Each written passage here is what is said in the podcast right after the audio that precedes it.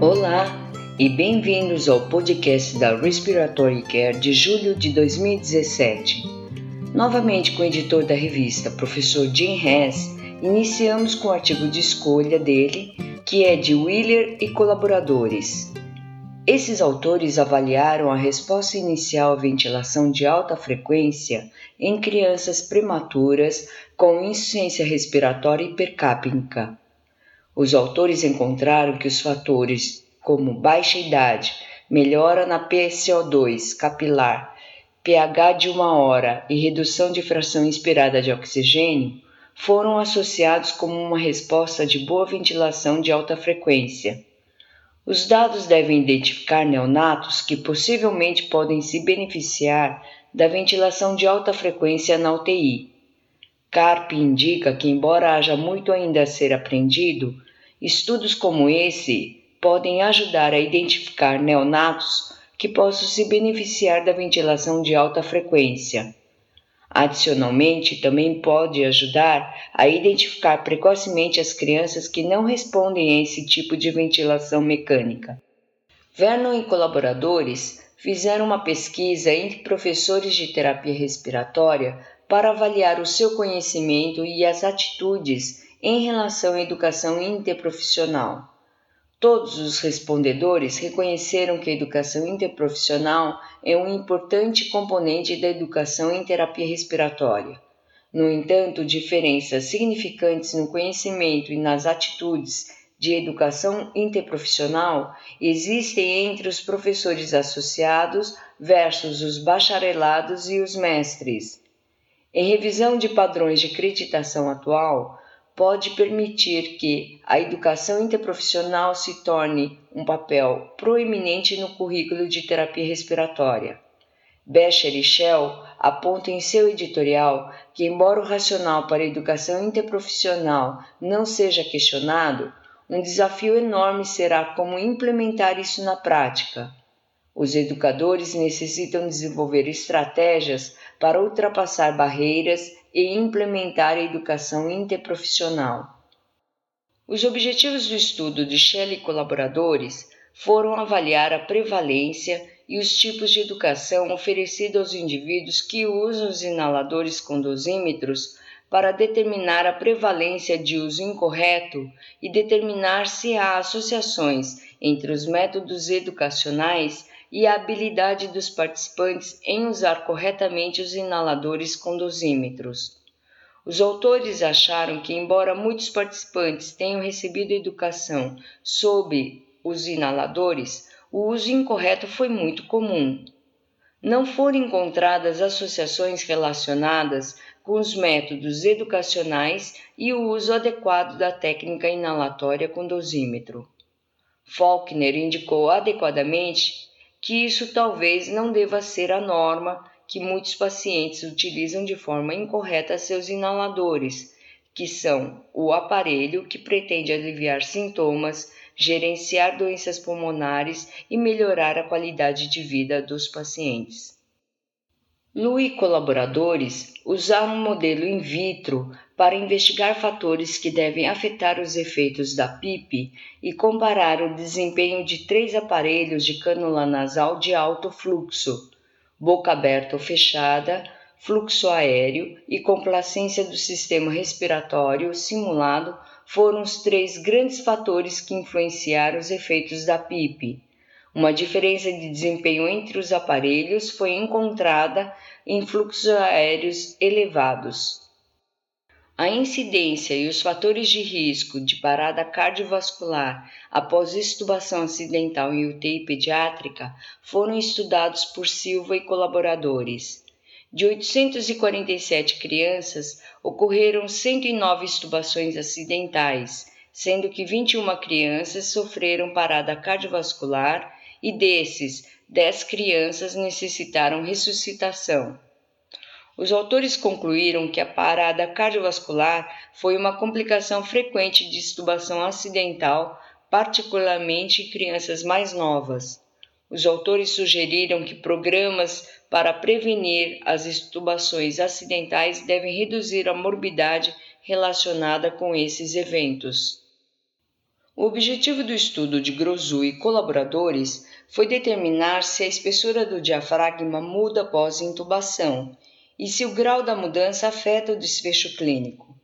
Embora muitos sujeitos mostraram redução da espessura do diafragma, os autores não conseguiram achar associações entre o desfecho de estubação com a espessura do diafragma. A razão de redução do diafragma ou outra medida poderá ser um indicador de disfunção diafragmática e deve ser explorado. Brunet e colaboradores avaliaram o desempenho das escalas Preserve e RESP para predizer mortalidade em indivíduos com SARA grave sob oxigenação extracorpórea ou ECMO. A utilidade dessas escalas, Preserve e RESP, foi limitada por causa de seu baixo desempenho em predizer mortalidade em indivíduos com SARA grave recebendo ECMO. Esses sistemas de escalas, Preserve e RESP devem ser testados em grandes estudos prospectivos com indivíduos com SARA grave sob tratamento com ECMO. Miquel e colaboradores usaram um aparelho eletrônico de monitoramento integrado a um colete de compressão de alta frequência para medir a aderência e comparar com o autorrelato de aderência. Uma grande aderência ao colete foi medida diretamente com o aparelho de monitoramento e associada com função pulmonar melhorada e menor número de exacerbações nos períodos basal e pré-estudo. A aderência diminuiu com a idade e com o tempo de prescrição do uso do colete e aumentou a aderência com a terapia assistida. A superestimação do autorrelato é grande e, portanto, não se torna uma medida acurada de aderência. Um modelo simples foi desenvolvido por Oi e colaboradores para medir o decaimento exponencial do fluxo aéreo durante a exalação forçada e quantificar a extensão da obstrução dinâmica de vias aéreas para facilitar a detecção clínica de doenças obstrutivas de vias aéreas. Os autores relataram que o decaimento de fluxo distinguiu indivíduos com problemas pulmonares obstrutivos de indivíduos saudáveis. Esta é uma representação de dados espirométricos que fornecem índices reprodutíveis para quantificar a obstrução dinâmica de vias aéreas. O objetivo do estudo de Cliff e colaboradores foi avaliar a performance dos músculos inspiratórios durante o exercício incremental em homens obesos depois de treinamento aeróbio usando o índice de tensão-tempo da musculatura inspiratória. Os autores acharam que em homens obesos, o exercício aeróbio no limiar ventilatório pode induzir melhora significante na força muscular respiratória, capacidade máxima de exercício, performance musculatória inspiratória e percepção de dispneia reduzida. Embora o uso do cisatracúrio em SARA grave diminua a mortalidade, ainda é desconhecido se o cisatracúrio é específico. Current e colaboradores compararam os desfechos em indivíduos com SARA grave tratados com cisatracurium versus atracurium. O uso de atracurium versus cisatracurium dentro de 72 horas de admissão não foi associado com diferenças significantes em desfechos clínicos. O objetivo do estudo de Shen e colaboradores foi correlacionar parâmetros de vias aéreas de DPOC determinados por tomografia computadorizada de alta resolução e de baixa dose com resultados de funções pulmonares. Esses resultados sugerem que os parâmetros de vias aéreas em diferentes estágios GOLD de DPOC não têm correlação uniforme com as provas de função pulmonar, mas com parâmetros de tomografia computadorizada que foram relacionados com alguns desses parâmetros pulmonares. Embora a traqueostomia percutânea ou por dilatação seja considerada um procedimento seguro, ela não é usada para pacientes que necessitem de traqueostomia permanente. Volker e colaboradores investigaram parâmetros, desfechos de longo prazo em casos de traqueostomia percutânea.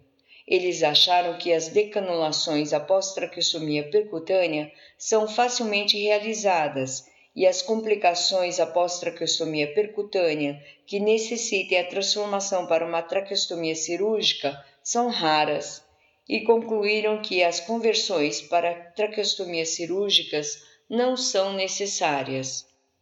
Christiansen e colaboradores descreveram um aparelho de fechamento de traqueostomia que facilita o uso da ventilação não invasiva, melhora a função pulmonar e a vocalização de pacientes recentemente decanulados.